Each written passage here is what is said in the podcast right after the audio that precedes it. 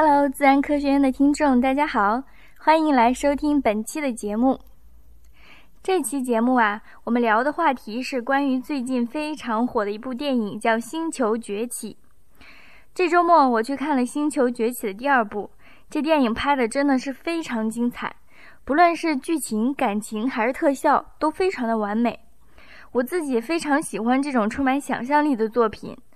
这部影片在各大电影院的评分也都很高，在北美上映以后呢，它超过了《变形金刚四》，成为了票房的冠军。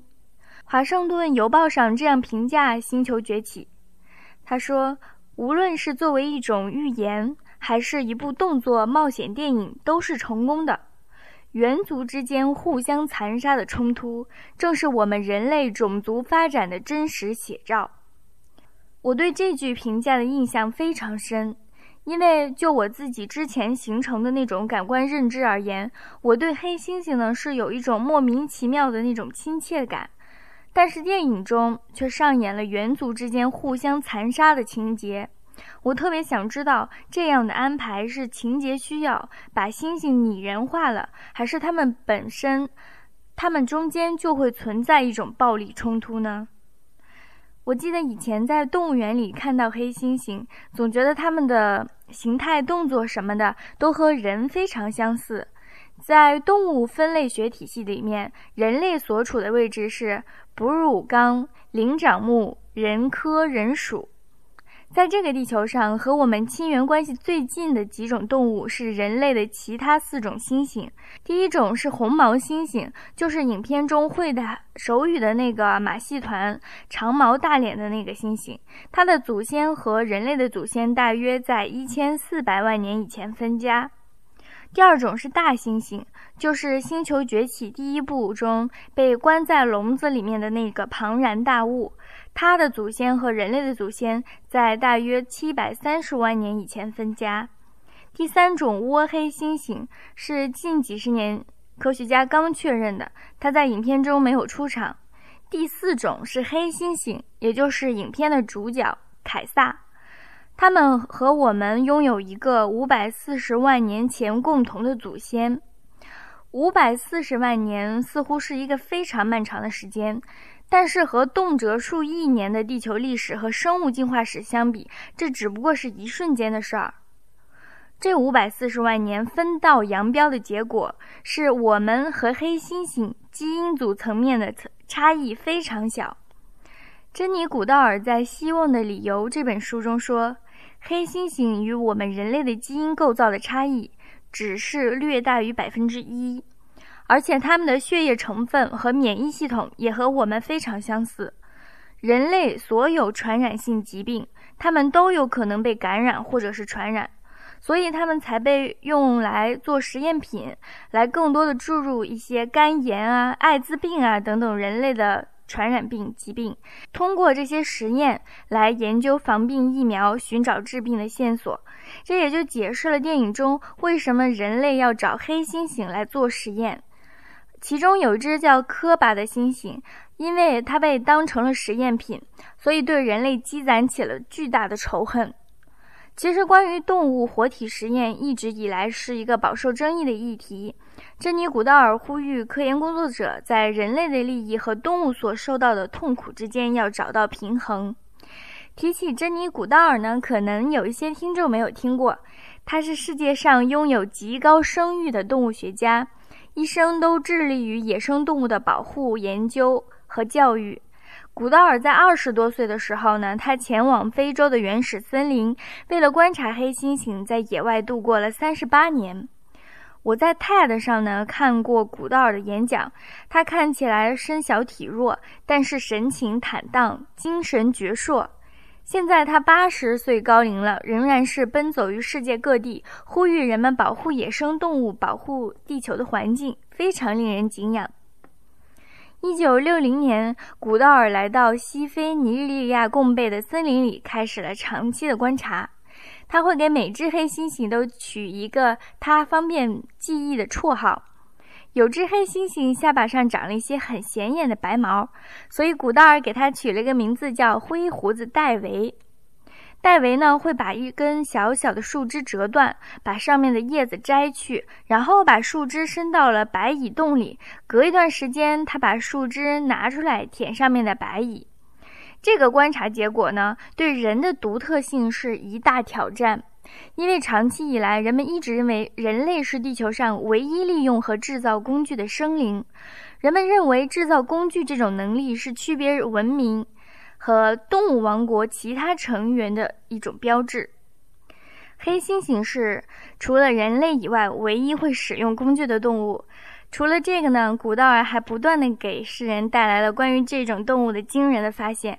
首先，黑猩猩是除了人类以外的最喜欢肉食的大型灵长类动物。野外的黑猩猩经常组织对野猪、野猴或者是狒狒幼崽的围猎。在《星球崛起》的电影里面呢，我们看到有些黑猩猩，它在战斗的时候拿着铁矛，这种动作不是虚构出来的。二零零七年呢，美国的艾奥瓦大学的人类学家吉尔普鲁茨在塞内加尔的丛林中观察到一群黑猩猩会用尖锐的木矛刺杀藏在树洞中的鹰猴。这种鹰猴是一种夜行的小型的猴类，经常成为黑猩猩的美餐。对异类不手软。黑猩猩呢，对同类同样下得了杀手。古道尔在一九七九年首次报告了黑猩猩残酷的战争行为。古道尔在《希望的理由》这本书中说，从一九七四年到一九七八年这四年当中，我们研究的一个部落一共生了十只黑猩猩，存活下来的只有一只。我们知道，其中五只是被同类黑猩猩杀死后吃掉的，而且我们怀疑其他三只也是他们杀死的。一度很和平的黑猩猩，逐渐深深地卷入了一种原始战争状态。为什么会出现这种敌对的情况呢？古道尔分析，之所以出现这种情况，是因为黑猩猩中出现了分裂。有七只成年雄猩猩和三只带着孩子的雌猩猩，开始在整个群落的领地南端滞留，而且滞留的时间越来越长。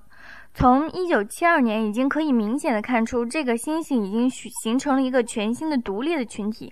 他们放弃了在北边的林中的领地，但是北边的群落发现他们以后，发现他们原来可以自由出入的那片南边的森林，现在不能去了。所以也是非常的生气。这两个群落的雄猩猩在交界处相遇的时候，双方都会向对方发出威胁，这个就是典型的领地行为。到了1974年呢，侵略行为日趋的严重，北边的六只雄性的黑猩猩呢，悄悄地运动到南部的边界，发现了一只雄性的黑猩猩哥迪，他们抓住哥迪，拳打脚踢，再加上口咬，狠狠打了十分钟。然后扬长而去。后来戈迪死了，在这场南北战争里面，南边的群体被全部消灭。古道尔说呢，一九七四年到一九七七年是贡贝历史上最黑暗的四年，也是他一生中对智力和情感最大挑战的四年。那个和平的田园诗般的世界，快乐的小乐园被闹得天翻地覆。在研究工作的头十年里面，古道尔一直认为共背的黑猩猩在大多数时候要比人类好得多。他知道侵略性的袭击可能会出现，有时甚至会因为一些鸡毛蒜皮的小事。但是呢，黑猩猩天性活泼，在多数的情况下，群落内部的侵略行为主要不是激烈的打斗，而是一般的吆喝和恐吓。可是他们突然发现，黑猩猩竟然也会那样残忍。他们也会像我们一样，在本性方面存在着阴暗面。在七十年代后期呢，古道尔研究了黑猩猩的侵略行为和人类暴力之间的关系。他发现，在世界范围内，人类组织本群体和外群体时的许多的弊端。比如说呢，在以色列、巴基斯坦和索马里等地方，都存在着种族、政治和宗教方面的仇恨。在德国呢，由于一个人的上台，导致了我们这个时代最为恐怖的大屠杀，规模之大，策划之周密，手段之残忍，令人发指。历史上呢，还有不同的宗教传团体从一开始就想把自己的信念强加于他人。所谓的圣战，结果总是当时的胜利者给那些异教徒造成无法估量的巨大的痛苦。那么，既然存在着这样的暴力的基因，这是不是意味着人类呢必须做自身邪恶基因的奴隶呢？当然不是。难道那种关爱和利他不也是我们从灵长目那里继承来的吗？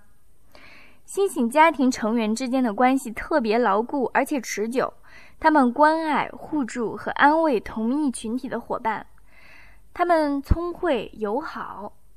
古道尔在森林里面进行研究的时候，和猩猩建立了亲密无间的关系。他还清楚地记得第一位和他示好的灰胡子戴维。当时，古道尔沿着一条小道跟着戴维走，后来戴维离开小道，钻进浓密的灌木丛中。古道尔的身体呢被藤条缠住，动不了了。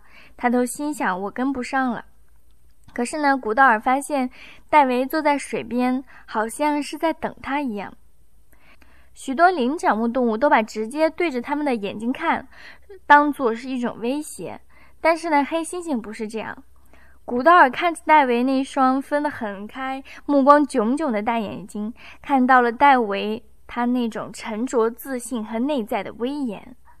古道尔呢，看见油椰树上掉下了一只熟透的红果子，他把红果子放在手心上，递给戴维。戴维看了看他，伸手把果子拿过去。他把果子呢扔在地上，但是呢，却轻轻地和古道尔握了握手。对戴维和他的朋友们更多、更快的了解，增强了古道尔对异类生命历来所持的深深的尊重，使他不禁呢对黑猩猩，而且对人类在世间万物的地位有了全新的认识。黑猩猩、狒狒、猴子、鸟、虫，生机勃勃的森林中各种生命，永不平静的湖水中那起伏的波澜。太阳系中那些数不胜数的恒星和行星在一起组成一个整体，这些都是一个了不起的神秘世界的一部分，人也是其中的一部分。我想呢，有暴力倾向的人是时候来大自然中感受一下平静了。最后，看过这部电影的朋友，可以在微信中给我留言，咱们互相交流一下观后感。下期再见哦。